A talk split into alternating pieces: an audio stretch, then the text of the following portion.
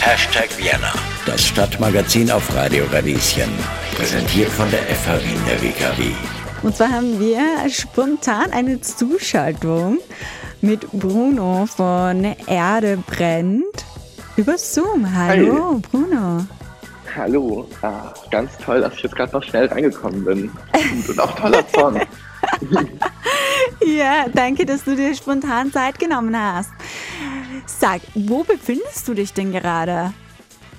Ja, ich bin jetzt ähm, auf dem, am letzten Tag der Uni-Besetzung hier in Wien, also im Campus im Hörsaal C1. Und ich schaue jetzt gerade aus dieser Glasfassade raus und erblicke den Schnee. Und es ist es fühlt sich irgendwie unglaublich groß an, dass wir, dass wir heute unseren letzten Tag haben. Wir hatten jetzt 27 Tage der Besetzung und haben jetzt einfach entschieden, wir haben so viel erreicht mit unserer Besetzung, so viele Menschen erreicht, so viel Gemeinsamkeit erlebt und es kommt so wenig vom Rektorat bezüglich Forderungen, dass wir jetzt diese Besetzung abbrechen und in neue Arten des Protests gehen. Und jetzt bin ich hier aufgewacht, gehe raus und der Schnee liegt und es fühlt sich alles ganz genau richtig an und das ist irgendwie sehr, sehr schön. Wie ein Neubeginn hört sich das an.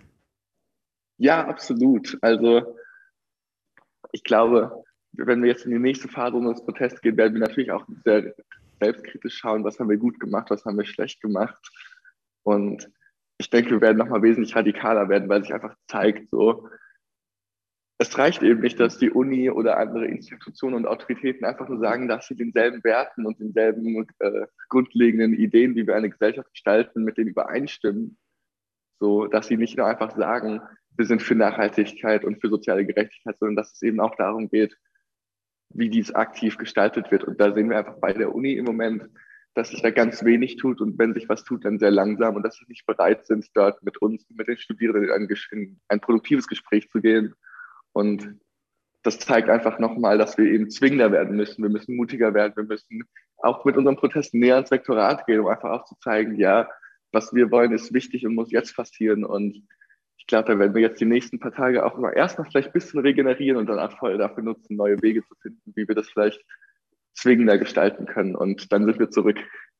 Du hast gesagt, 27 Tage besetzt jetzt schon Juni. Ähm, vielleicht kannst du die ZuhörerInnen, die davon jetzt noch nicht mitbekommen haben, weil wir schon noch ein sehr breites äh, Publikum haben, nochmal mitnehmen. Wie hat das Ganze angefangen? Was waren die Ups und Downs? Wie hat das angefangen? Also angefangen hat das für mich im Juni mit so ein paar Treffen in Cafés. Und dann hat sich so eine sehr nette, sehr queere, sehr sehr diverse Gruppe gebildet, die sich das, die sich das gemeinsam angehen wollte, die gemeinsam die Uni besetzt haben und dann genau vor ein bisschen weniger als vier Wochen genau saßen wir dann in einem Hörsaal, in dem ich seit meiner Stiop nicht mehr drin gewesen bin und haben darauf gewartet, dass, eine dass eine, die letzte Veranstaltung aufhört und sind dann nach vorne gesprintet, haben die Besetzung ausgerufen und dann lief alles sehr schnell und sehr viel und sehr groß. Wir haben wir haben ein großes Fernsehprogramm hier gemacht. Wir hatten aber auch abseits davon, was ich wahrscheinlich noch viel wichtiger finde, jeden Tag mehrere Veranstaltungen, in denen wir uns selber gebildet haben, in denen wir uns einander, äh, auch in unserem Wissen, das wir haben, ausgetauscht haben und gerade diese Sachen behandelt haben, die wir, die wir sonst nicht im universitären Kontext vielleicht erfahren. So letzten Sonntag, also jetzt genau vor einer Woche, hatten wir hier eine Drag-Show, wo 500 Leute in einem Hörsaal äh, Drag Kings und Drag Queens zugeschaut haben bei der fucking geilen Performance. Und das sind einfach Sachen, die passieren sonst nicht im universitären Kontext, erst, nicht, recht nicht hier an der Uni Wien so. Und dieses, dieses Sammelsurium an politischen Protest, an Bildung, an Kulturprogramm, das wir hier irgendwie aus dem Boden gestammt haben, weil es einfach dafür keinen Ort an der Uni gibt, das war schon richtig groß. Mhm. Du hast gesagt, ihr habt auch viel mitgenommen. Was, was hast du denn konkret mitgenommen? Also hast du wirklich konkretes Beispiel, damit man sich das gut vorstellen kann? Also ich glaube, so ein paar Souvenirs nehme ich mir auch noch physisch mit, so ein paar Plakate, ein paar Banner, die wir haben, aber so, was ich so für mich mitnehme, ist es ganz krass, diese Erfahrung von Vertrauen, dass ich weiß, dass hier Menschen sind, mit denen es gemeinsam möglich ist, so einen Ort zu gestalten. Dieses, das Vertrauen, dass, dass vielleicht auch die Utopie, die ich mir wünsche, gar nicht so weit weg ist von dem, wie wir gerade leben. Und dass es nur darum geht, dass wir es endlich anpacken und endlich versuchen.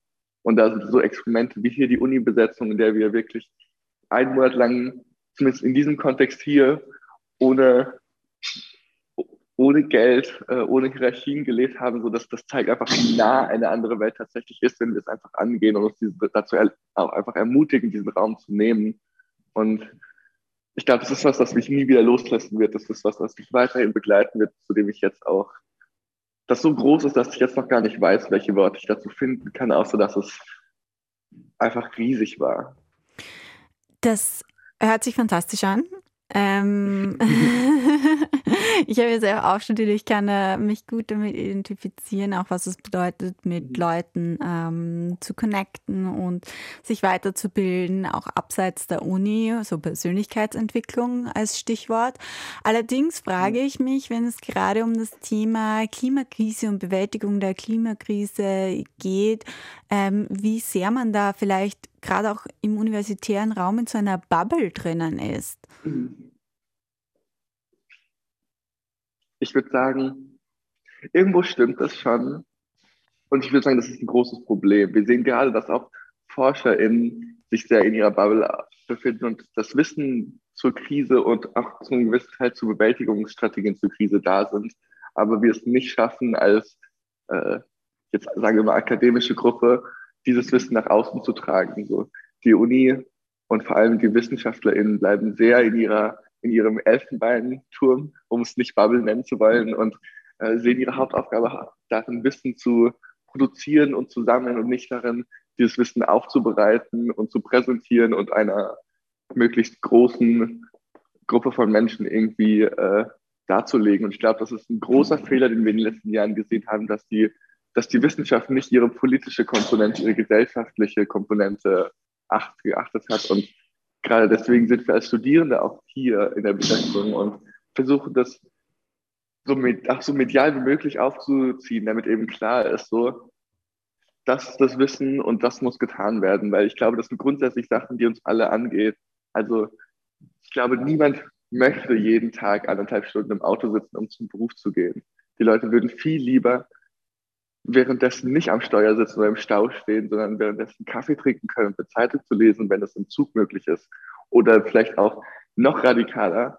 Viele Leute würden wahrscheinlich viel lieber näher zu ihrem Beruf leben, anstatt zwei Stunden wieder von, von zu Hause zum Beruf hinfahren zu müssen. Und das sind alles so Sachen, die, die jetzt nicht direkt die Klimakrise sind, aber alle so krass damit vernetzt sind. Wir müssen diese, diese Transformation irgendwie auch als Chance sehen, dass es eben nicht nur ein schlechter geben kann, indem wir uns jetzt zurücksparen müssen, sondern dass wir eventuell gerade ganz viele Sachen tun, die absolut unnötig und schädlich sind. Und wenn wir diese, diese Diskurse verbinden, weswegen wir hier bei Erde brennt auch diese Gleichzeitigkeit von sozialen, klimatischen und Bildungskrisen zusammendenken wollen, weil sich dann eben aufzeigt, weil sie alle diesen selben systemischen Ursprung haben, müssen wir sie zusammendenken und erst dann können wir über Alternativen reden, die tatsächlich auch auf jeder von diesen Ebenen besser ist und nicht nur auf einer und in den anderen dann Einsparungen und Verschlimmerung bedeutet. So. Und klar sind wir irgendwo als Studierende, manche zumindest eine elitäre Gruppe. Ich glaube, das ist aber zum gewissen Teil auch ein Mythos. Also wir haben so viele Leute gerade eine Besetzung, ein Studium und noch einen Beruf gleichzeitig, um sich einfach über Wasser halten zu können. So, Studieren bedeutet heute für, für so viele Leute auch massives Prekariat. So. Und ich glaube, der einzige Grund, warum das nicht so sehr gesehen wird, ist, weil sich Studierende nicht so sehr am Arbeitskampf be begreifen. Und ich glaube, das muss sich ändern. Und das sind alles Ansätze, die wir hier, die wir hier finden. Aber ja, ich würde sagen, wir müssen raus aus der Bubble. Wir müssen endlich die, das Wissen und die, äh, die Lösungsansätze, die wir hier vorfinden, so mit Nachdruck und auf, auf eine Art, wie das wirklich auch verständlich ist, ähm, in die Gesellschaft reintragen. Und das ist bisher nicht passiert. Hm. Jetzt seid ihr mit eurer Besetzung am Ende angekommen. Mhm. Wir sind auch schon fast am Ende der heutigen Sendung angekommen. Deswegen würde ich dir jetzt noch ähm, Abschlussworte übergeben. Was möchtest du denn unseren HörerInnen mitgeben? Gibt es etwas Konkretes, auf das wir uns schon freuen können oder wie es mit euch weitergeht? Ja, also ja, in Wien hört es auf, also an der Hauptuni Wien gleichzeitig sind wir jetzt gerade so viele Besetzungen geworden. Es hat sich einfach gezeigt, wie sinnvoll so eine Besetzung als politischer Protestform ist. Also es gibt die Besetzung in Innsbruck, in Salzburg, an der Bildenden, in, an der TU in Wien, jetzt auch eine in Graz, so, die sind jetzt alle in den letzten Wochen aus dem Boden gesprossen, so, beziehungsweise, oder sind schon auch genauso lang wie wir und halt dabei, so, die tolle Arbeit machen und wenn, wenn ihr da Lust habt, schaut da vorbei und ansonsten diese Besetzung war nicht die letzte Aktion von uns. Wir haben so Bock und wir haben so viel Drive und so viel Energie jetzt, unseren Protest zwingender zu gestalten, näher ans Rektorat zu bringen. So, wenn ihr Lust drauf habt, kommt vorbei. Ihr könnt euch einbringen. Wir haben richtig Lust drauf, mit mehr Leuten, auch mit neuen Leuten zu arbeiten. Und ja, schaut mal vorbei. Ich glaube, unser Kampf ist noch nicht vorbei. Der wird noch ein bisschen dauern, aber wir werden das schaffen. Kein weiter wie bisher. Super. Vielen lieben Dank nochmal, dass du dir die Zeit genommen hast. Ich meine auch zu hören, dass du ein bisschen verschnupft bist. Kann das sein?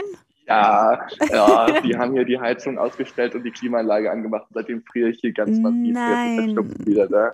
Oh je, ja. ja, na gut, da kann ich es dann noch, noch besser verstehen. Ja, danke. Und ich werde natürlich auch gerne alle Infos und Links auf unsere Webseite stellen und euch äh, taggen äh, an die ZuhörerInnen. Ihr findet uns unter www.radio-radieschen.at. Ja, und in diesem Sinne sind wir tatsächlich am Ende der Sendung angelangt. Ich freue mich, wenn ihr auch beim nächsten Mal dabei seid. Eure Johanna Hirzberger. Tschüss.